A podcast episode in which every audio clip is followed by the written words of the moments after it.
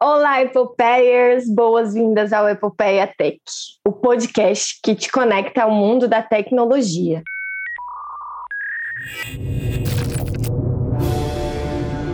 Epopeia vem do grego epos. Na literatura, representa poemas épicos, feitos extraordinários. Para nós mulheres, epopeia tech significa a vontade de ocupar espaço e ousar dentro do mercado de tecnologia. Temos uma missão construir uma rede de apoio para mulheres que atuam ou querem atuar nessa área predominantemente masculina. Apoio B1 Jornadas Digitais, Exenvia Company. Aqui é a Marina Mendonça e estamos começando mais um episódio direto dos estúdios epopeicos. Minha casa é a casa das meninas, no caso. Fala pessoal, beleza? Aqui é a Aninha Monteiro e meu estúdio também é na minha casa. Mas quem sabe um dia a gente vai ter um nosso próprio escritório, nosso próprio estúdio, hein, Mari? Nossa, meu sonho, né? Vem aí em breve.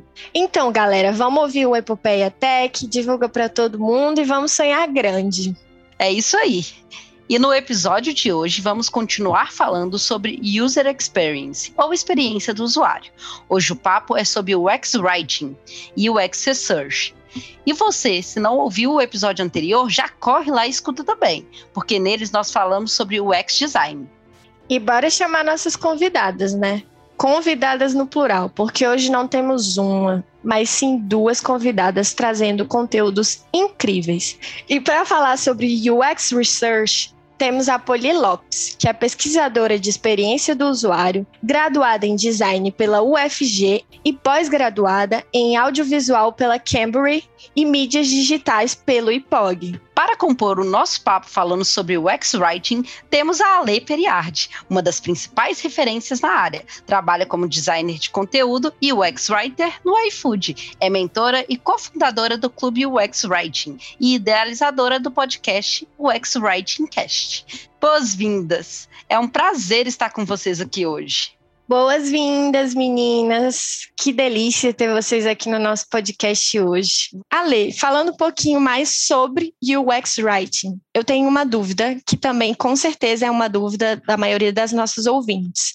É, quais são as diferenças principais entre UX Writer, Tech Writer, Copywriter, Web Writer e Content Designer? É muito nome, né, minha gente? Nome pra caramba. Assim, vamos falar primeiro o que, que tem em comum, né? Todas essas pessoas, né, writers, trabalham escrevendo, com conteúdo, se comunicando. E aí a diferença está no objetivo da escrita, né? O Bruno Rodrigues, que é uma referência em UX Writing, ele explica muito melhor do que eu. Então, vou tentar aqui falar um pouquinho para vocês. Bom, o web writer somos todos nós que escrevemos na web, na internet, né? Vou falar uma palavra antiga aqui, com o advento da tecnologia, as pessoas foram para a internet, né? Lá no ICQ, depois no Orkut, WhatsApp, MSN, enfim, até chegar nos dias atuais aí que a gente está aí no LinkedIn, no Instagram. Todo mundo escreve para a web, sendo profissional ou não, e tem uma escrita diferente. O público, em geral, procura textos mais objetivos, textos que sejam em formato de lista, textos que tenham algumas partes em destaque para guiar a leitura, a famosa leiturabilidade. A pessoa redatora, que trabalha geralmente em agências de publicidade, já fui inclusive essa pessoa, ela escreve textos publicitários para jornais, revistas, catálogos, às vezes para e-mail também em redes sociais hoje em dia, sim. Só que a pessoa redatora, ela trabalha muito com campanhas, storytelling, não que não tenha storytelling nas outras áreas, mas em redação publicitária a gente tem muito mais liberdade e espaço, minha gente. Temos espaço para poder escrever bastante. Qual que é a diferença da redatora, da pessoa redatora, para a pessoa que é copywriter? O copyright é uma escrita focada em venda, em conversão. Então a gente trabalha com réguas, réguas. O que, que significa isso? Sequência de e-mails, sequência de mensagens SMS, sequência de mensagens no grupo do WhatsApp, inclusive também sequência de posts bem estratégico para as redes sociais. As famosas estratégias de lançamento que vocês veem por aí, tem uma pessoa copywriter muito talentosa por trás, trabalhando as dores, os desejos do público-alvo e oferece uma solução para ela. Né? Essa solução pode ser no formato de produto, pode ser no formato de serviço e assim por diante. e temos muitas metas para bater. Então, num site, por exemplo, a gente consegue ver o mapa de calor, a gente consegue ver por onde a pessoa navegou, por onde ela clicou, se temos mais cliques no lado direito da tela naquele ponto, precisamos botar o banner de venda do nosso produto exatamente naquele ponto, pois teremos mais chances. Será? Vamos fazer testes. Então, a gente está o tempo inteiro vendo o Google Analytics, fazendo muito teste e de olho na conversão, né? Aí muitas pessoas falam assim: ah, então quer dizer que a pessoa UX Writer não está nem aí para a conversão, é uma pessoa good vibes total. Não, não é assim, né, gente? A pessoa que trabalha como UX Writing, ela sim, também tem metas para bater, também são metas às vezes de conversão ou muitas vezes de resolução de problemas. Então, em vez de focar somente na venda, a pessoa UX Writer foca na experiência da pessoa usuário. Um exemplo, você vai acessar o, o aplicativo do seu banco para saber o seu saldo. A gente escreve muito para telas, né, de aplicativo e de site. E aí você clica lá, sua jornada começa. Vou acessar o meu saldo. Pegou o celular, sua jornada já começou ali. Abriu o aplicativo, o aplicativo está demorando para abrir? Aplicativo pesado. Você já não está feliz. Finalmente você conseguiu abrir o aplicativo. Cadê o botão do saldo? Está muito confuso, eu não estou conseguindo encontrar. Ou seja, não foi feito um bom trabalho de arquitetura da informação, que é bem ampassando aqui o trabalho de organização dessas informações. Ah, finalmente encontrei esse bendito desse botão do saldo. Clicou, não funcionou. E aí vem uma mensagem assim: 404, erro de contato com o servidor. Você, que é uma pessoa leiga, que não, não é como o Aninho e como o Mário, né, que são desenvolvedores, vai falar assim: que que é isso?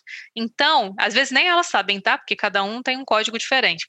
Então, o trabalho da pessoa X-Writer, um dos trabalhos é o texto do aplicativo em si, o texto dessa mensagem de erro, a gente precisa informar, ops, deu algo errado, se for uma voz e um tom um pouquinho mais coloquial, né, enfim, se for uma voz mais séria, talvez não entraria esse ops, né, de deu algo errado. Não podemos usar um tom muito efusivo, afinal é uma tela de erro, ninguém gosta de ver tela de erro, mas também não precisamos tratar como se fosse um assunto super sério, meu Deus, morreu alguém, né? E aí Bom, esse é o erro. Para você resolver esse erro, você precisa fazer isso. Por exemplo, que é uma coisa que eu sempre erro: digitar o CPF sem os pontos. Eu sempre boto ponto. Então, você já orienta a pessoa o que, ela precisa fazer para corrigir aquele erro e voltar para o, objetivo dela, né? Que é só tirar o saldo. Finalmente, ela saiu daquela terra de erro, olhou o saldo. Se o saldo estiver muito confuso, com dados que talvez ela não precise, verificar na hora, ela não vai entender para onde ela vai. Você que está me ouvindo já deve saber para onde essa pessoa vai. Ela vai para a central de atendimento. Central de atendimento que trabalhei há muitos anos atrás, que é o famoso telemarketing. Se não temos uma boa experiência, a gente vai ocupar a galera de atendimento, a galera de CX, que é primordial para qualquer empresa. Né? É lá que a gente conhece realmente os nossos clientes, as pessoas usuárias que, que vai acontecer? Uma fila gigante. E a pessoa, de novo, gente, ela só queria saber o saldo dela. Ela tem uma experiência péssima, o que, que ela vai fazer? Tchau, banco A, vou para o banco B, porque no banco B eles me falaram que o saldo é super rápido, que eu não preciso falar em nenhum atendimento que demora às vezes duas horas para me atender. Então a gente está preocupado com a experiência de um modo geral. A gente também faz pesquisas assim como as outras áreas, tá? Para entender como as pessoas se comunicam, quais são as palavras que elas usam, em qual contexto elas usam aquelas palavras. Nós vivemos num país continental, né? Então é muito importante levar isso em consideração. A linguagem simples, entre outras questões. Para fechar, que eu não posso esquecer, a galera de tech writing é extremamente importante essas pessoas simplesmente assim são anjos na Terra, né? Então vocês podem seguir aí Mari Moreira, que é uma referência produtora de conteúdo. Ela deu um exemplo muito legal num podcast que eu tenho chamado UX Writing Cast, inclusive já fica o convite para vocês ouvirem. Ela falou o seguinte: banco imobiliário, acho que todo mundo aqui já deve ter jogado. A interface né? As casinhas, o dinheirinho, o banco, aquela parte visual bonitinha que a gente joga, é o UX. Então tem ali a narrativa, o contexto, que é o UX Writing, aí tem a parte visual, que é o UI. Sabe aquele manual que ninguém lê? Todo mundo ignora aquele manual, né? Ah, mas a primeira treta que dá, ah, não, você tá doido, você inventou essa regra. É você que tá doido. Aí o que, que você pega? Você pega o manual e descobre como que se joga aquilo, se tem ponto ou se não tem, se aquela jogada é permitida ou não. Eu tô dando um exemplo aqui que foi o que ela deu que eu achei sensacional. Essa é a parte do tech writing. Ah, mas poxa, ninguém quer saber do trabalho tech tech writing não é muito importante, porque é um documento. E a galera de tech writing trabalha muito, adivinha, pessoal? É no setor jurídico, no setor de engenharia, farmacêutico, que são áreas que a gente não entende bulufas. Então, eles são extremamente importantes. Não tem o UX no nome, mas eles trabalham dentro da área de experiência do usuário. Então, no final, está todo mundo trabalhando com comunicação, querendo atingir algum objetivo. As pessoas não têm conhecimento do mundo de tecnologia e a tecnologia está presente no nosso dia a dia. A gente tem muita questão dos idosos que não se sentem é, incluídos porque não entendem antigamente as coisas não eram feitas, incluindo as, querendo ou não, limitações que eles têm, etc. Então precisa disso também, tudo isso entender. Se é um produto voltado, sei lá, para pessoas de 50 anos para cima, você precisa fazer todo de uma forma que eles vão entender. Não adianta ser o aplicativo mais bonito do mundo, mas se a pessoa que precisa usar não vai entender, não vai conseguir, a gente fica perdido.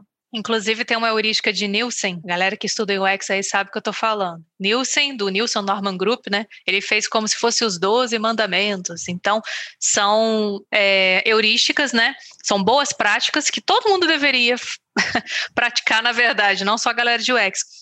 E ele fala sobre isso. O design ele precisa ser bonito, porque sim, a gente se, se sente melhor utilizando uma interface que é considerada bonita, mas aí o bonito é muito relativo, não vamos entrar nessa discussão aqui, mas tem que ser eficiente. Então foi exatamente o que você falou, né? E quando você não entende como utiliza algo, você também pode recorrer à famosa FAQ. A FAQ são as perguntas recorrentes. Na empresa na qual eu trabalho, a galera de UX Writer é que faz, mas às vezes sim, pessoal de CRM pode fazer, pessoal de marketing pode fazer, pessoal de redação. Então, depende muito. Às vezes você é a única pessoa ex-writer da empresa ou a única pessoa ex-research. Com certeza a Polly tem algumas histórias para contar para gente, né? E você tem que se virar, tem que fazer tudo, inclusive a parte da pesquisa. Né? Então é muito importante que todo o nosso trabalho seja embasado em pesquisa. Se a gente não puder falar com a pessoa usuária, gente, as redes sociais estão aí.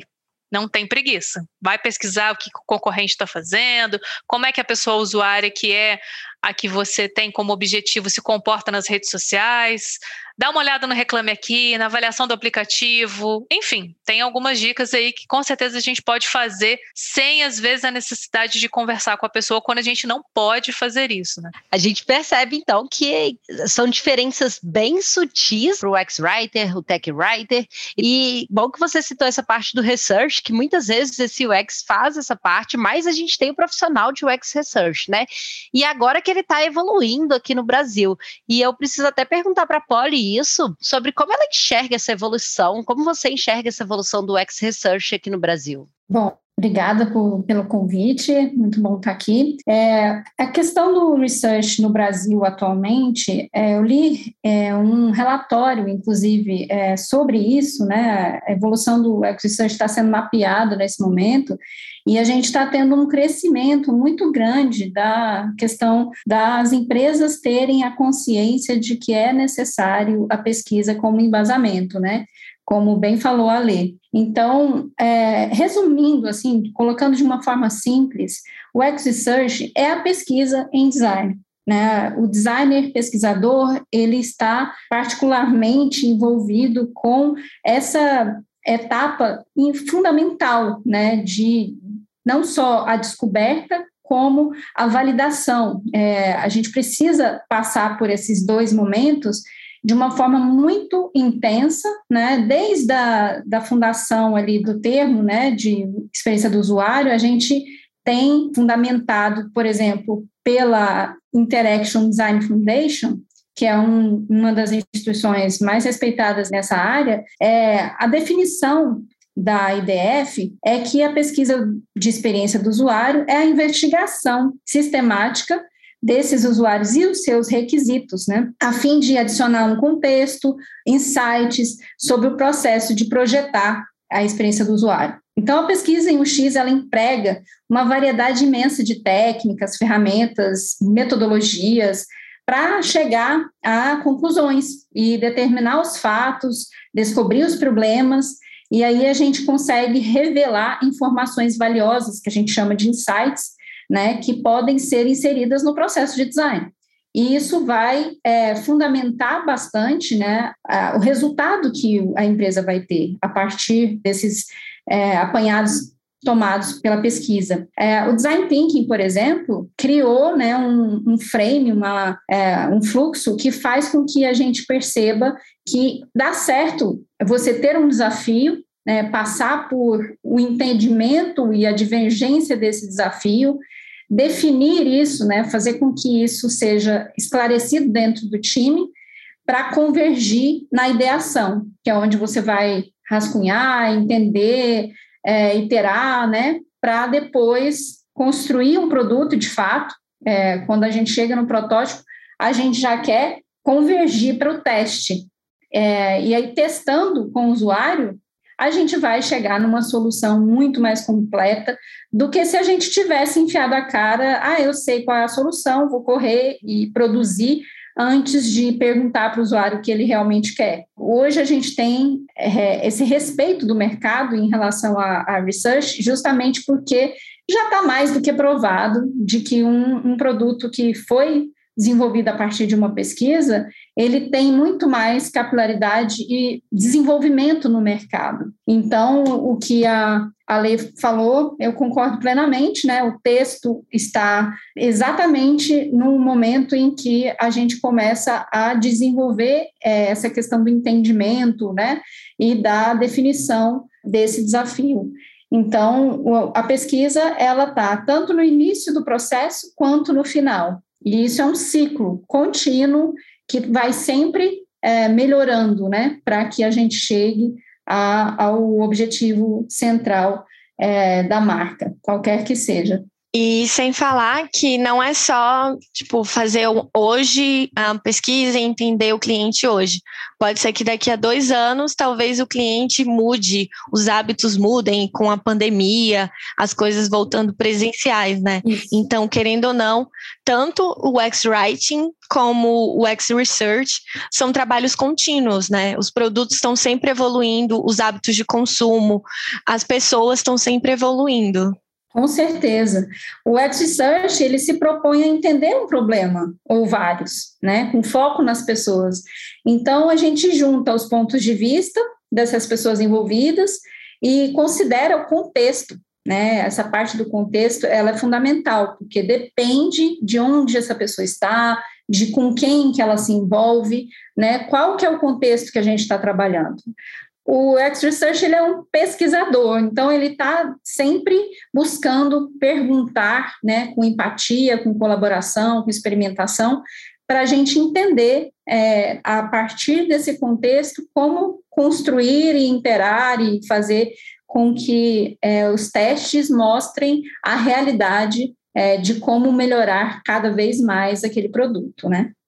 Ótimo. Muito obrigada. Eu fico até feliz porque eu entendo melhor as particularidades, né, que o trabalho precisa ser realmente feito de uma forma em conjunto, porque o produto é construído por todas as áreas seja qual a finalidade desse produto ou quem vai desenhar cada parte, mas todas as partes desenham esse todo e são super importantes. E uma coisa que a gente tem visto ultimamente também é a transição de carreira. E a gente tem muitos ouvintes que estão ou em transição de carreira ou acabaram de mudar ou por algum motivo estão pensando numa transição. Eu queria que vocês falassem um pouquinho sobre a vivência, o dia a dia em cada uma das áreas para o pessoal que está aqui com a gente. Pode ser? Bom, é, migração de carreira. Eu migrei para UX, UX Writing, em setembro de 2021. Então tá bem recente. A gente está gravando esse episódio em março, só para vocês que estiverem ouvindo entenderem que eu tenho seis meses de casa. Eu fui contratada pelo iFood. Mas para eu chegar até onde estou hoje foram quase dois anos estudando, pesquisando, trabalhando o meu LinkedIn, fazendo networking, participando de comunidades, faço trabalhos voluntários até hoje. Trabalho voluntário, a gente, assim como as comunidades, né? A gente aprende muito, troca pra caramba, percebe que não tá sozinho, então joga os papéis para cima e fala: vou desistir disso aqui.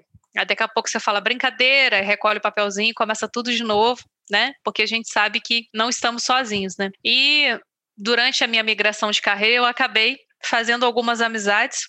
Então, por exemplo, a Jailma, né, que grava comigo o podcast, conheci ela nesse momento. Eu divulguei uma vaga que eu vi que, por exemplo, eu não estava no perfil, mas com certeza poderia servir para alguém. Ela viu a vaga, mandou o currículo dela, foi chamada para fazer a entrevista e passou. E aí eu não conhecia, né? Ela veio me agradecer falando que se não fosse eu ter divulgado a vaga, talvez ela não tivesse ficado sabendo e não teria migrado. E ela migrou antes de mim. Então, é uma história muito legal que eu gosto de contar, porque mostra o poder que a gente tem, né? De simplesmente divulgar uma vaga, divulgar um conteúdo, um curso bom, gratuito, algum evento que faça sentido, é, além do próprio estudo. Mas não é só estudar, não é só também ter um perfil bacana, otimizado no LinkedIn. Né? Existem outras coisas que são muito importantes também para você conseguir migrar diário. Sobre essa questão da migração, é natural, né, que o, o ex-designer ele tenha esse potencial, né, para se tornar um pesquisador, porque inclusive os PDs, as pessoas que, que são é, desenvolvedoras também, eles precisam se envolver nesse processo da pesquisa, né? Então, a migração, ela geralmente se envolve em pessoas que têm uma visão humana, que trazem para esse contexto de produto esse processo completo, né, da descoberta até a validação. Então, é, todo mundo que é curioso, né, que tem capacidade de imersão em diferentes contextos e que também tem habilidades de enxergar esses contextos através do olho do usuário, né, da pessoa pesquisada, é, essa pessoa tem potencial de entrar nessa área, justamente porque ela não precisa de uma formação específica hoje, mas ela tem que ter essa amplitude, né, essa interdisciplinaridade que faz com que os pesquisadores é, tenham áreas distintas, como a antropologia, o design, as ciências sociais, a tecnologia, os negócios. Eu já tive colega é, psicólogo, já tive colega que teve experiência em outras áreas das humanas ou da tecnologia, e ainda assim né, se aprofunda nessa questão do consumo das pessoas, dos serviços, dos produtos, e gosta de questões como métricas, por exemplo, dados, né? É, a gente está sempre descobrindo coisas novas. Então, a pessoa curiosa, ela é um potencial pesquisador de design. para resumir, porque esse universo ele é muito estimulante para quem realmente tem é, esse perfil né, de desenvolver a sensibilidade e a capacidade de abstração e fazer com que uma análise de uma situação tenha referências né, e repertório para a gente conseguir chegar junto com a equipe a uma solução ideal. Isso, e acho que um ponto também importante que a Lei falou é da comunidade, porque na comunidade você começa a se envolver com outras pessoas, começa a conhecer o dia a dia de outras pessoas, às vezes tem dúvida, pergunta ali, tem milhares de pessoas que vão te ajudar, e é também uma construção, né? Todo dia no trabalho a gente está conhecendo, a gente está é, evoluindo, então é super interessante. Ai, consegui o meu tão sonhado migração, meu emprego. Nunca mais vou entrar numa comunidade, não. É, continua na comunidade, até para evolução, né? É, no dia a dia no trabalho é muito interessante. E um outro ponto que a Poli falou é sobre o potencial de pessoas que têm uma visão. Às vezes é um pouco chocante também, porque a gente não se dá conta do nosso potencial, né? E a gente pegando dois pontos que vocês falaram, que essa interdisciplinaridade, né, a gente pensar também que mesmo que a gente fale, repita que dá sim, inclusive que a gente precisa dessas pessoas nessas áreas, muitas vezes a gente vê as pessoas desistindo, né, como você disse, Ale, jogando tudo pro alto, e a gente tem que correr lá e pegar os papeizinhos e voltar. A gente precisa muito, o caminho não é tão simples, não é tão fácil de chegar, né? Exige muito estudo, mas dá para chegar até ali dá para continuar e tem muito o que servir ali dentro desse espaço. Precisa bastante dessas pessoas. Demais, e respondendo a outra pergunta que vocês fizeram, né? Como é que é o nosso dia a dia? Bom, eu vou contar do meu, não necessariamente é igual de todas as pessoas que trabalham com UX Writing. É, a gente usa alguns sistemas, né, alguns programas. Então, temos o Miro, que a Poli com certeza deve ser bem conhecedora.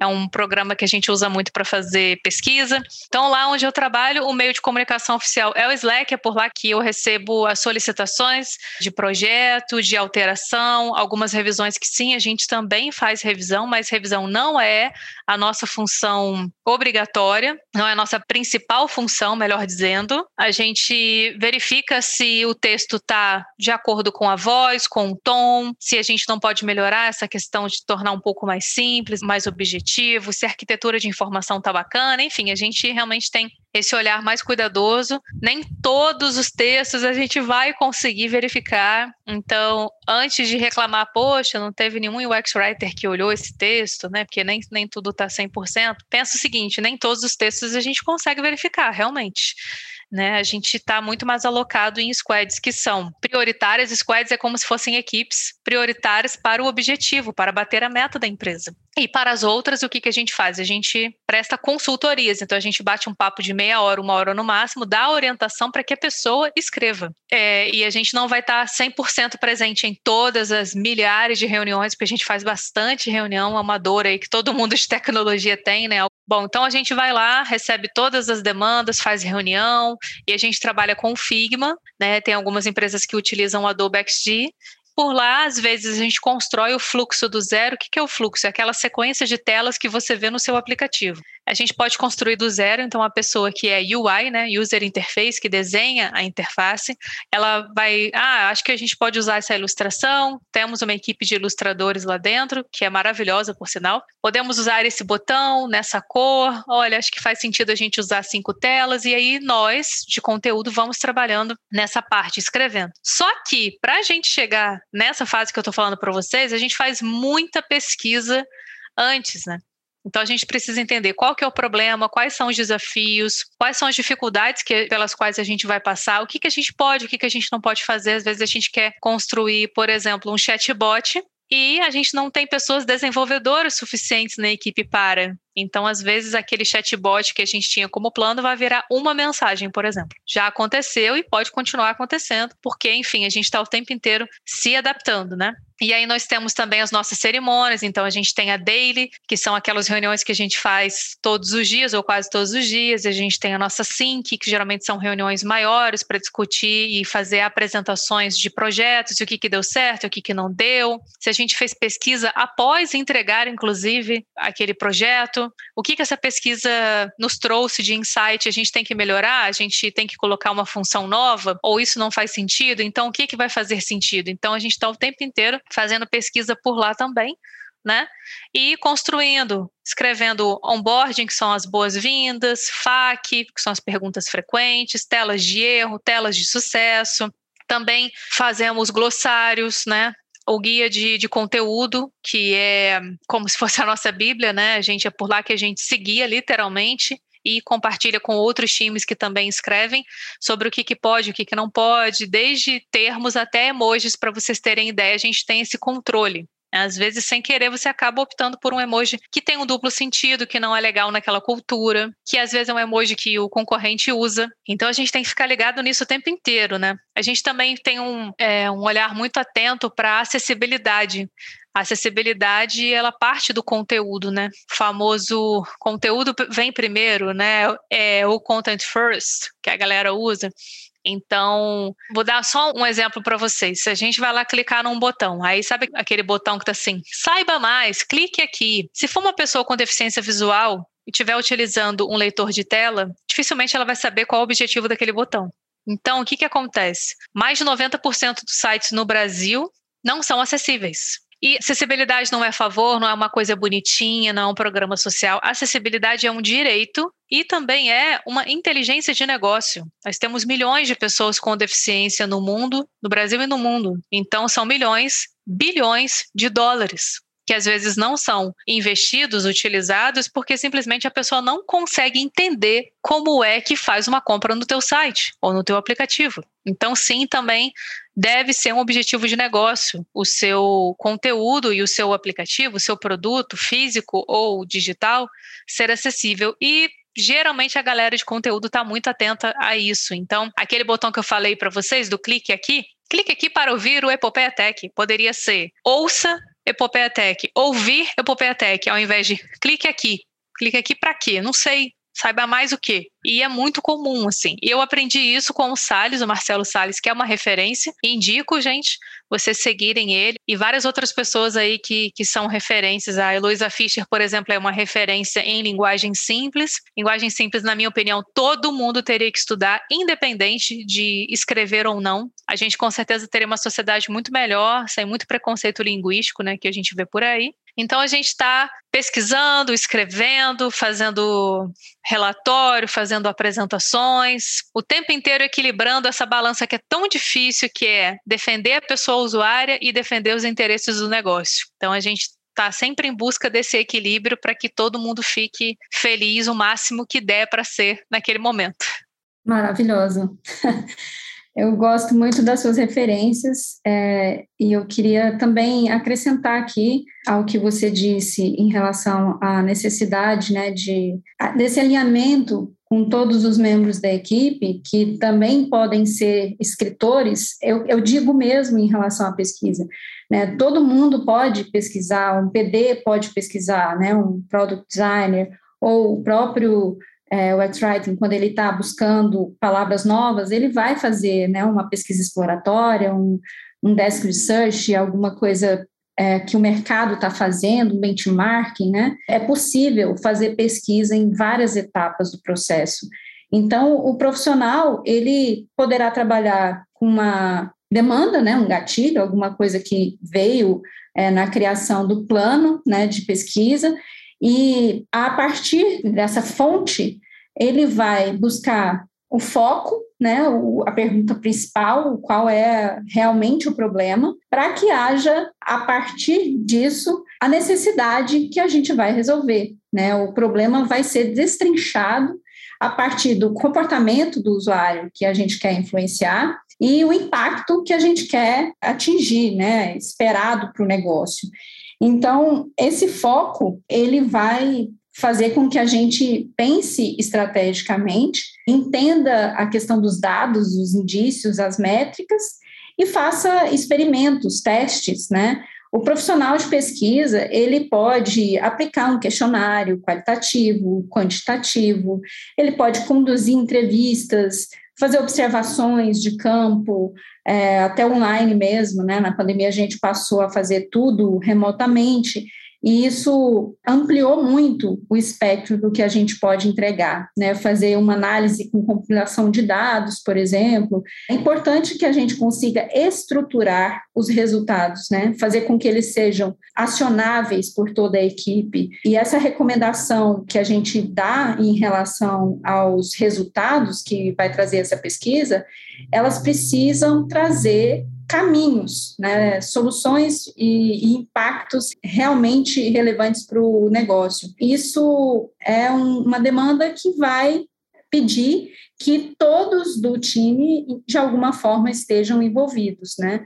O alinhamento dos objetivos da pesquisa precisa ser feito com todo o time. De alguma forma, ali na, nas reuniões, nesse é, momento de cerimônias, como a lei falou, que a gente tem muitas, e realmente elas podem ser reduzidas é, de acordo com o decorrer do, do projeto, é, tendo um foco, sabendo qual é a pesquisa, o que, que a gente quer explorar, a gente vai levantar a partir daí os dados, né, as métricas, os indícios, as hipóteses nesse contexto, né, definindo um público.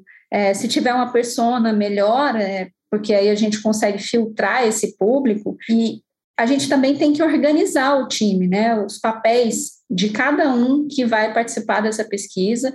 Tem a pessoa de observação, tem a pessoa pesquisadora mesmo, que vai desenvolver, por exemplo, um questionário para trazer as respostas através do usuário. Então, a gente tem que contar com essa integração de todos os membros para que a gente faça uma imersão no negócio e traga, através da pesquisa, é, diferentes cenários, né, diferentes regras que podem ser consideradas e tem que ser aproveitado ao máximo, né? O tempo, por exemplo, de uma conversa com um stakeholder, que é um líder de negócio, essa pessoa, ela geralmente tem um tempo muito reduzido, então a gente tem que ter muita estratégia para conversar com essas pessoas e saber o melhor possível que elas sabem a respeito desse negócio e trazer isso ou para o questionário ou para uma survey, o jeito que a gente for atuar na pesquisa, ela tem que estar tá alinhada né, com as estratégias de negócio e com o objetivo central, a pergunta principal que a gente quer responder através da pesquisa. Então, é uma integração total né, que a gente precisa ter e fazer com que isso seja fluido em todo o processo. Os projetos que a gente participa, por exemplo, nas fintechs, né? Eu tive as últimas experiências que eu tive em fintech, uma das maiores inspiradoras que eu tive foi a Diana Fournier. Por quê? Porque ela tem um perfil de uma profissional de pesquisas que faz e acontece com considerando todas as etapas do processo, considerando pesquisadores diversos, esse trabalho de coletividade, oferecendo contrapontos para essa análise dos dados que a gente coleta, sem o julgamento, né, sem vieses cognitivos, então, a gente usa como grande aliado esse processo estruturado de design que a pesquisa passou a usar de uma forma muito mais é, intensa agora, recente, né? Então, é um mercado de muitas possibilidades e aprendizados, e tem muita gente boa por aí, né? A Diana é minha é, principal referência porque ela foi minha última líder, então eu realmente admiro muito o trabalho dela, recomendo, porque ela está sempre colocando artigos no Medium e no LinkedIn, né, em várias fontes. Então, a gente é leitor voraz, né? Tanto o X-Writing quanto o X-Research está sempre estudando, né? Esse é um pré-requisito para o profissional. Acho que a lei concorda comigo. Gente, eu concordo super. Se eu mostrasse para vocês a minha lista de livros que eu quero ler, que eu acho que eu vou ler ainda em 2022, kkk, né? os cursos que eu quero fazer, os que eu já estou fazendo, surreal, assim, eu realmente gosto muito de estudar e concordo super com, com a Polly. A gente tem tá o tempo inteiro buscando conhecimento, mas às vezes eu vou dar até uma dica aí para vocês que querem se organizar melhor nos estudos. Tá tudo bem não aguentar mais ler um livro. Tá tudo bem não ter mais paciência para ler um artigo. Às vezes naquele dia você tá se sentindo cansado ou cansada, enfim, só quer assistir um vídeo. Coloca um vídeo que tenha a ver, por exemplo, com o assunto que te interessa. Pesquisa no Instagram pela hashtag, segue a hashtag UX Research, UX Writing, desenvolvimento, tech, assim por diante. Por lá também a gente tem conteúdos bem interessantes, o próprio LinkedIn, né? Tem muita gente que produz conteúdo para lá. Então, ok, assim, você não está com cabeça, com tempo, com energia para pegar um livro de 600 páginas hoje. Amanhã pode ser que você esteja. O importante é estar tá sempre em movimento, sabe? Ouvir um podcast mesmo, gente.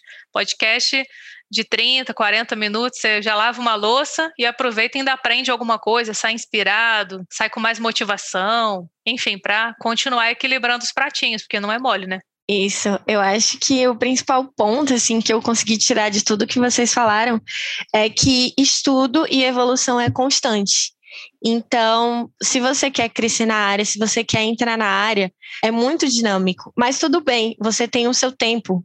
É, Para uma pessoa, a transição de carreira pode ter acontecido em um, dois meses, mas pode ser que para você leve quase um ano, sabe? E é o seu tempo. Vai construindo, vai fazendo a sua base, que uma hora chega. É, como as meninas estão falando aqui, é, é muita coisa, mas você vai aprendendo também no dia a dia. Todo dia, quando você está fazendo, você está aprendendo, você evolui evolui. Então, é muito importante também se respeitar. Sobre isso, eu queria inclusive é, contar aqui para vocês que um projeto social que eu tenho com algumas amigas chama Imersão UX. A gente já fez alguns é, eventos, algumas uniões assim de workshops com mulheres, né? O foco principal são mulheres, por quê?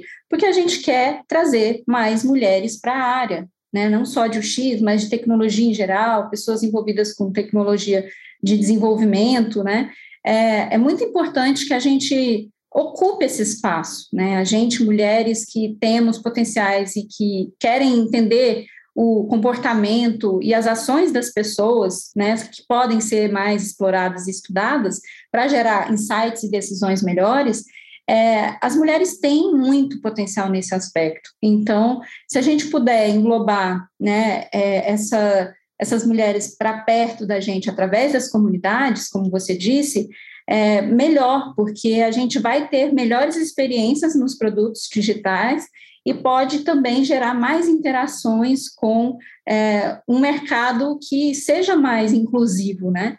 Não só de mulheres, mas de mulheres negras, de pessoas é, com deficiência, de pessoas que, que são LGBT, que têm outros tipos de recortes sociais que precisam de um cuidado nesse sentido de inclusão. Então, queria falar do Imersão X justamente porque ele atua nesse ponto social de inclusão. Isso. E é muito importante que a gente realmente chame, que as pessoas realmente entrem, porque um produto, ele só vai ser bom, só vai ser inclusivo se tiverem pessoas compartilhando ali as suas dores e também trabalhando nas soluções, né? Porque não é só dizer, ah, eu estou com um problema, mas caramba, como a gente pode resolver esse problema? Então é tudo uma construção. Participem, existem cursos, palestras maravilhosas, a Lê mesmo da mentoria, a Poli tem um projeto, então tudo isso é interessante, tudo isso faz a gente crescer na área e nas carreiras. É incrível você citar esse projeto para trazer mais mulheres para essa área e também para trazer a partir desse recorte, né? Porque a gente sabe que mulheres aí, a gente tem uma carga horária às vezes dupla, tripla, né? E muitas mulheres e muitas pessoas também que estão numa vulnerabilidade ali, como você citou. E aí a gente, eu até emendo isso tudo, né? A gente falando sobre segurar o pratinhos, né? Que a Ale estava falando, eu vou fazer essa pergunta para ela, mas é, inclui você também, Polly, mais direcionado um pouco para a Ale. Você que já falou da sua rotina, explicando um pouco como você entrega tudo a gente vê que você é uma pessoa engajada nas comunidades e nessas redes sociais. Na sua palestra da Bots Brasil 2021, já tem mais de 1.200 visualizações. Como você faz essa gestão do tempo para conseguir resultados assim? Sendo mentora, podcaster, palestrante e content designer no iFood. Tô tentando descobrir até hoje. ai, ai. Bom, a dica que eu dou, inclusive a mentoria que eu faço, né? A Mari falou um pouquinho da mentoria. Eu sempre coloco o X-Writing em carreira, porque eu não falo só sobre o X-Writing, eu falo também sobre gestão de tempo, estudos, LinkedIn, dou dicas também para de entrevistas, afinal eu fiz muitas até conseguir essa oportunidade, né? E sobre gestão do tempo, o que, que eu falo? Eu gosto muito de utilizar algumas ferramentas para me organizar, tá? Então, eu uso o Google Agenda para colocar compromissos como esse aqui maravilhoso, gravar o Epopeia Tech, por exemplo, é, médico, reunião, aula de inglês, enfim essas coisas. O meu caderno são cadernos de tarefas, então são coisas que não precisam entrar na minha agenda para me deixar mais ansiosa, porque são tarefas que eu posso ter uma flexibilidade um pouco maior para poder realizar, não tem uma data nem um horário específico.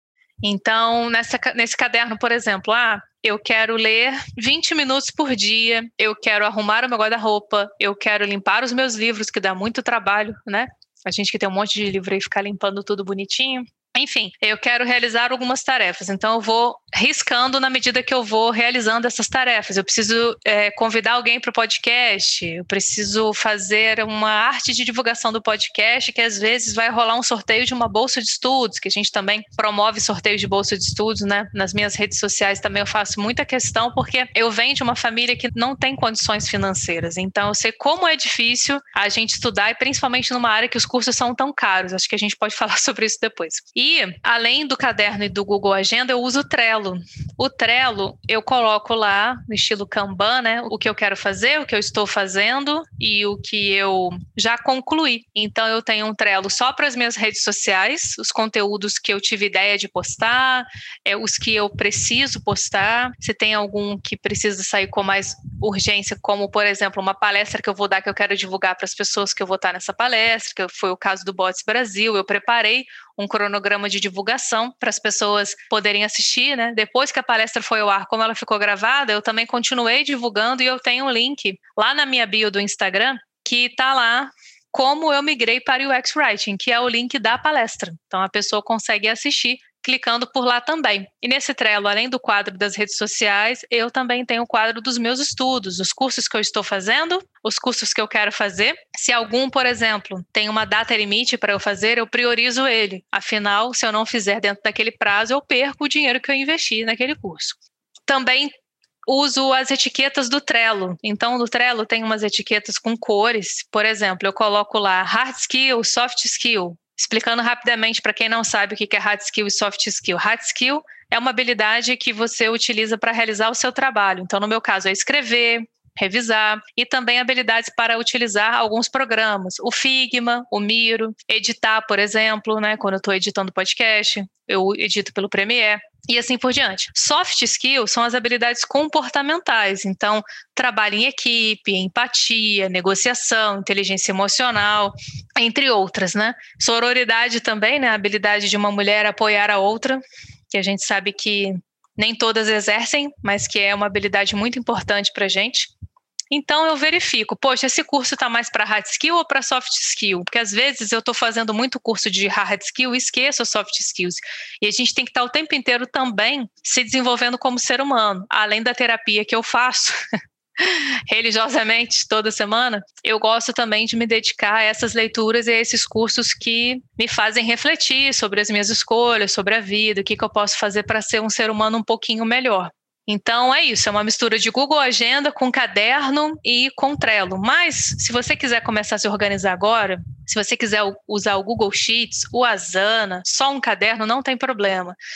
Organização é um processo eterno que você vai estar sempre mudando, testando, falhando em algumas coisas e acertando em outras. Concordo plenamente. É, eu queria só complementar o que a Lei falou em relação à organização ela usa o Trello, eu uso o Notion. Então, assim, só para constar, não, não importa necessariamente a ferramenta que você usa, né? A gente usa ferramentas diferentes, mas a gente está ali com essa intenção de ser organizada para a gente conseguir acessar os nossos recursos, né, os nossos projetos e também conseguir fazer essa organização ficar num ciclo que você consiga transmitir, acionar, fazer com que essa informação esteja sempre à disposição. Né? Eu aprendi muito sobre organização com a Gabriela Brasil. Para quem não conhece, ela é organizer, ela trabalha exatamente com esse tema e me fez usar aqueles cadernos totalmente decorados, em que a gente tem estímulo para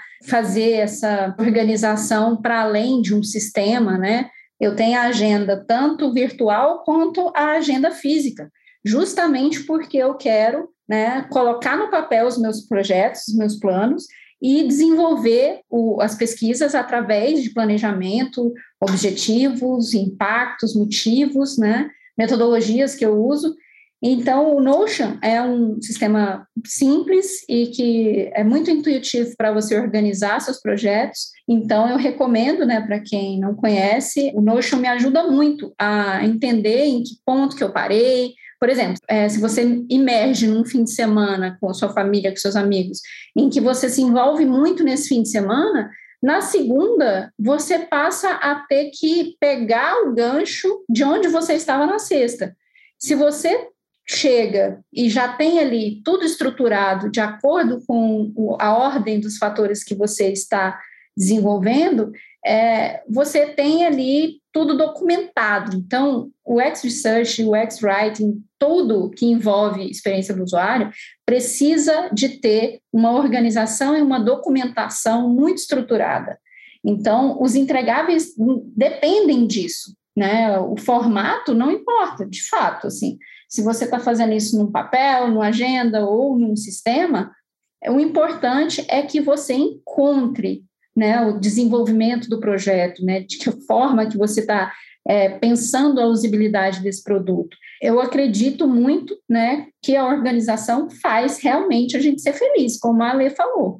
Eu concordo plenamente, eu acho que a, felizmente a maturidade traz isso para a gente, né? assim como a Ale, eu faço terapia semanalmente e, e recomendo muito, porque isso faz com que a gente olhe para dentro, né? Pense é, a partir do que você acredita, o que você vai tirar da sua experiência e não fazer especulações. sobre o usuário, né? Você vai determinar ali o que realmente acontece, né? Você não vai perguntar para o usuário o que ele quer sem um fundamento. Ele vai te dizer, como o Nielsen fala, para projetar melhor o X, a gente tem que prestar atenção no que os usuários fazem e não ao que eles dizem. Né? As alegações, elas podem não ser confiáveis. Então, depende muito de como você pergunta. Assim como a Lê, eu falei lá no, no evento de bots também, e eu falei sobre vieses cognitivos. É exatamente essa questão de você tomar muito cuidado com a abordagem, com a forma com que você pergunta as coisas. Porque se você trouxer um viés, você pode trazer junto com ele uma resposta. E aí o usuário não está falando o que ele pensou, e sim ele está acompanhando o seu raciocínio. Né? A gente precisa ter muito cuidado com os detalhes, as minúcias que vêm por trás de uma simples pergunta que você coloca no seu plano de pesquisa. Então, é, é muito importante, né, não só a organização, mas também essa questão de onde colocar a informação. E falando um pouquinho sobre a pesquisa da Poli, eu queria que você falasse um pouquinho mais para o pessoal aqui sobre a pesquisa, porque ela é uma pesquisa muito necessária e é uma coisa que você fez como um trabalho a mais, né? Não é necessariamente uh, o seu primeiro emprego, é uma coisa que você acha interessante, quis pesquisar sobre o tema e foi lá e fez. Conta um pouquinho mais para gente, por favor. Ah, essa história é legal, porque é, quando eu comecei a estudar viéses cognitivos, foi é, por conta de uma experiência pessoal. Né? Eu passei por um momento em que um sistema não reconheceu meu rosto, assim como já aconteceu em vários sistemas que às vezes fazem aquela biometria facial de uma forma equivocada. Né? Às vezes existem algoritmos que fazem com que é, a biometria seja racista, né, de não ler, por exemplo, um, um fenótipo, uma, um rosto de uma pessoa negra. Isso é absolutamente inviável. A gente não pode aceitar esse tipo de, de sistema né, que exclui parte da população, uma parte muito significativa. Então, a gente tem que estar lá, né, do lado do homem branco hétero cis que está projetando aquele sistema e não considerou fenótipos diferentes dele, a gente tem que estar ali para incomodar mesmo, para estimular essa pessoa a ampliar o espectro de consideração quando faz, por exemplo, uma série de testes. Se fizer testes de biometria facial apenas com pessoas brancas, apenas pessoas brancas serão consideradas por esse sistema. Então, é, foi um, uma experiência própria mesmo que me fez começar a, a, experimentar esse universo e entender o quanto ele é amplo e necessário para que a gente discuta esse problema, né? A gente está tendo sistemas preconceituosos, principalmente porque a gente tem é, pessoas que estão por trás desses sistemas. Então, a gente tem que considerar muito o fato de que a gente precisa ampliar o nosso guarda-chuva de, de possibilidades de alcance de pessoas, né? Eu estava num sistema simplesmente brincando, assim, aqueles sistemas é, que você transforma o rosto em outro personagem de arte, né? O, o, o sistema em, em si era um app que me transformava em uma pessoa como se fosse pintada, né? Por uma uma época renascentista, uma arte assim clássica. E todos os resultados é, que me davam, né, em relação a, a esse experimento, eram de mulheres brancas de olhos azuis. E para quem não sabe, eu sou uma mulher de raízes negras, com cabelo afro, e eu não me senti representada, né? Eu não conseguia é, enxergar a, minha face dentro daqueles resultados do web. Então, isso me incomodou profundamente e eu escrevi um artigo. Né? O artigo foi para aquele projeto Design 2021, do Vitor Guerra. Para quem não conhece, procurem, porque é um projeto muito legal. Todo ano ele tem feito um site onde tem lá vários artigos com é, reflexões a respeito desse mercado e o meu artigo de 2021 foi sobre é, os vieses cognitivos com é, esse recorte racial. essa pesquisa realmente foi estimulada por uma experiência própria, mas a gente que é curioso, a gente está sempre em busca de novas reflexões e pensamentos. Né? A heurística, por exemplo, é uma coisa que me estimula muito a pesquisar sobre interface, porque é um método. Né? A gente pode encontrar falhas e a usabilidade vai estar é, relacionada a parâmetros, né, que fazem a gente usar as interfaces de uma forma fácil ou, ou difícil, né, dependendo de como foi a construção desse produto. Então, a gente precisa detectar essas dificuldades, né? Não é fácil fazer isso, por isso a gente precisa de profissionais muito é, diversos e também com essa interdisciplinaridade dentro deles para que haja é, essa diversidade de resultados e alcance do maior número de pessoas possível, sem exclusão, né? É, e a gente vê tanto exemplo disso, né, que você está falando desses vieses aí, do que acaba puxando os próprios filtros do Instagram, eles afinam os traços, eles fazem muitas coisas ali que a gente não quer no rosto, eles vão afinar todos, buscar um padrão. No próprio Google, né, sempre muda para o masculino tudo que a gente pesquisa, também no LinkedIn a gente ter que colocar que, por exemplo, eu como desenvolvedora, eu gosto muito de falar que eu sou desenvolvedora, mas eu sou obrigada a colocar desenvolvedor entre parênteses, ah, senão eu não sou encontrada ali. Então são vários pontos, né, que a gente vê nisso. Com certeza. A gente tem que ficar ligado, né, nessa essa questão de não desconsiderar pessoas, né? Então, por exemplo, agora a gente tem uma polêmica muito grande em relação a como falar sobre o pronome das pessoas, né? Eu gostaria de ouvir da Ale em relação a isso, porque é mais para o campo dela, mas é, eu acredito que é muito importante a gente saber qual é né, o, o, a forma com que aquela pessoa quer ser chamada. E isso está dentro do universo de, de UX, assim, profundamente, cada vez mais presente uma discussão em que inclua a, as diversas possibilidades de vivência que a gente tem na sociedade. Vocês aí me jogando na fogueira, né? Mas vamos lá. É um assunto, assunto, polêmico, mas eu gosto muito de falar sobre isso. Bom, mais uma dica de referência, gente. Vocês vão sair com tanta gente para seguir, mas tudo gente boa. Ceci Romera, UX Writer no Nubank. Ela dá um treinamento, um workshop, né?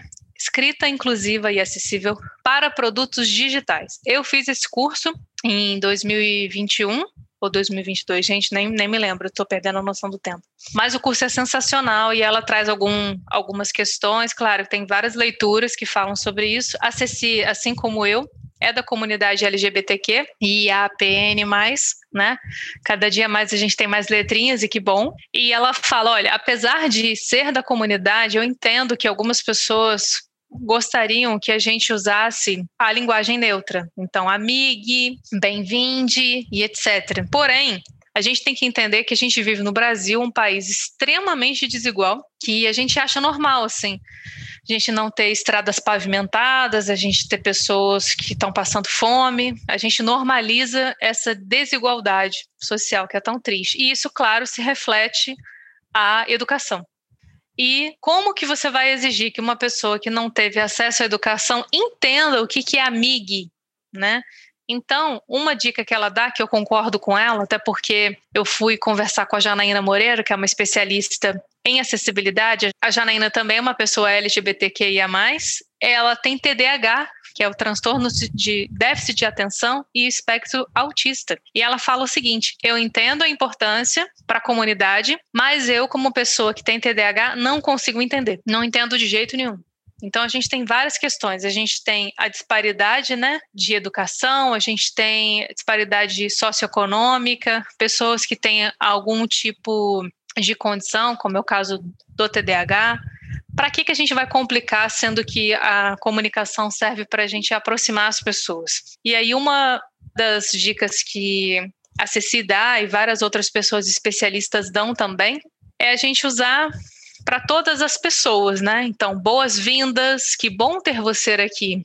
São expressões utilizadas em aplicativos, por exemplo, em interfaces, né? Quando você fala boas-vindas, você está abraçando as pessoas que se identificam com algum gênero e que não se identificam também. E tirar marcação de gênero é muito difícil, gente, muito difícil. A gente está numa língua que é muito binária, né? É masculino ou feminino. Então, estamos aqui gravando com quatro mulheres. As podcasters. Se entrasse um homem aqui na nossa gravação, a gente teria que falar os podcasters, porque entrou um homem só. Como é que eles se dão tanta importância, né? Pois é. então, a nossa língua ela realmente é muito machista. Ah, mas é só uma língua, é só uma palavrinha. Bom, existem pesquisas também. Eu vou mandar o link para vocês, meninas, para vocês indicarem a leitura, tá? Mas é uma pesquisa que foi feita, se eu não me engano, na Argentina, mas eu não tenho certeza, tá? Mas foi em espanhol. E lá foi perguntado para as pessoas qual era o artista favorito delas, o artista. Mais de 80% das pessoas falaram homens, cantores, uh, músicos, etc. Quando você só lembra de homens em qualquer campo, tá? Mas nesse caso no artístico, você vai acabar procurando na sua plataforma de streaming favorita cantores para poder ouvir. Esses cantores eles estão recebendo quando você coloca e dá o play na música deles. Então, de uma simples palavra vem um direcionamento de consumo e vai o direcionamento de renda, novamente, para os homens que já historicamente ganham e ganham muito mais do que nós mulheres. Quando eles mudaram a pesquisa e perguntaram é, qual é a pessoa na música e nas artes que você mais admira, que você curte o trabalho, aí a gente teve praticamente 50%, 50%. 50% de homens e 50% de mulheres. E aí o trabalho da Poli brilhando, né? Trabalho de pesquisa, como é importante a gente não enviesar, inclusive na parte de gênero, por exemplo, né? A gente também pensa em atividades, por exemplo. Então, se eu sei que na minha plataforma existem pessoas parceiras que são mulheres, eu vou me preocupar, por exemplo, em fazer a campanha do Outubro Rosa. Eu vou me preocupar também em pensar em benefícios que atraiam as mulheres da minha plataforma. E assim por diante. Então, não se reflete apenas na comunicação, se reflete também no trabalho e na geração de renda. Além do fato de, se a gente trabalha para que a pessoa usuária fique feliz, seja bem-vinda na nossa jornada, não faz o menor sentido a gente ignorar como ela quer ser chamada. E a nossa língua ela é voltada para esse masculino, né? É bem complexo de tudo que você explicou e acho que abrange muito bem, né? E a neutralidade eu vejo como mais acessível dentro do contexto que a gente vive aqui no Brasil. É muito interessante quando você cita o contexto social, o contexto educacional, né? Meu pezinho lá na área da educação grita nessa hora para poder falar assim, não tem como a gente pensar sem abranger as pessoas. A gente não, nunca vai conseguir, a gente tem que avançar em conjunto. Ao ponto que avançarmos a educação, avançarmos o acesso de todos, a gente consegue repensar, voltando aí na parte de estar estudando constantemente nas mudanças que a gente vai ter, né? E, nossa, que episódio, meninas, que episódios, que aula. E eu vou fazer questão de mostrar aqui para vocês uma coisa que eu acabei fazendo, que foi anotar tudo que vocês disseram, de tanta dica que eu peguei aqui, de tanto aprendizado que teve.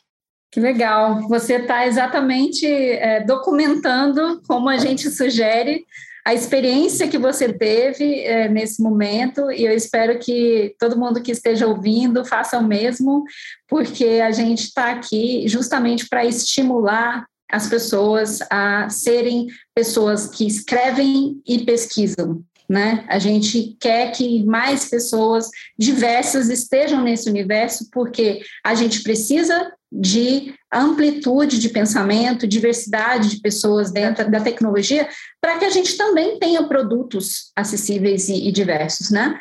Então, eu agradeço muito essa aula que a gente compartilhou aqui, né? Todo mundo aprendeu e ensinou e eu espero poder é, voltar a falar sobre isso em algum outro momento, porque a gente é, precisa ser inteligente, sabe, trazer essa, esse raciocínio lógico e o diálogo para os universos tecnológicos, para que a gente consiga também se sentir parte. Hoje existe uma gama imensa de conteúdo para a gente consumir na internet então, quanto mais a gente for em busca disso, mais a gente vai perceber uma mudança nesse cenário né, de, de tecnologia.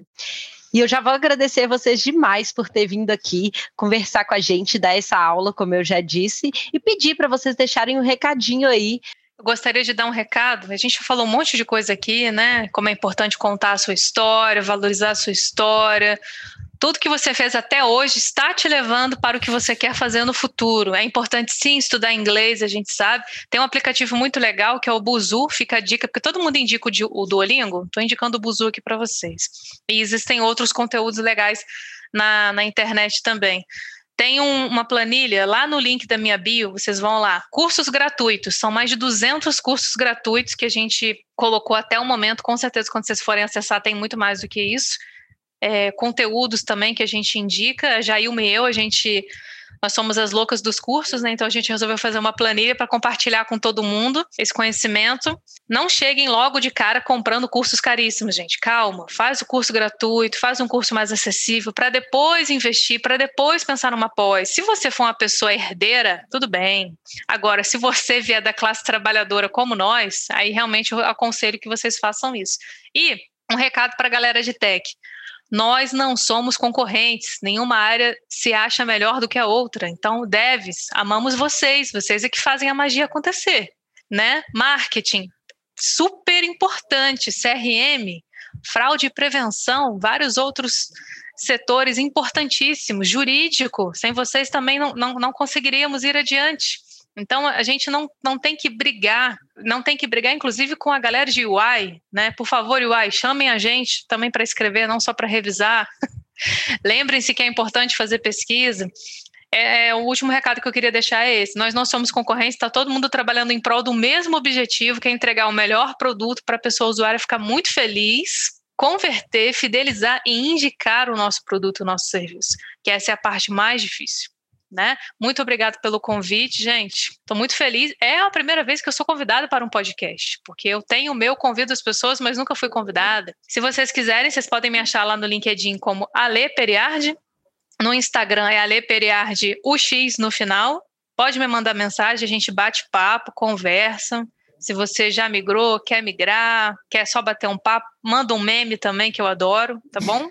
É isso, muito obrigada. Foi uma honra dividir esse papo aqui com a Polly. Quando as meninas me convidaram, eu falei: não quero falar sozinha.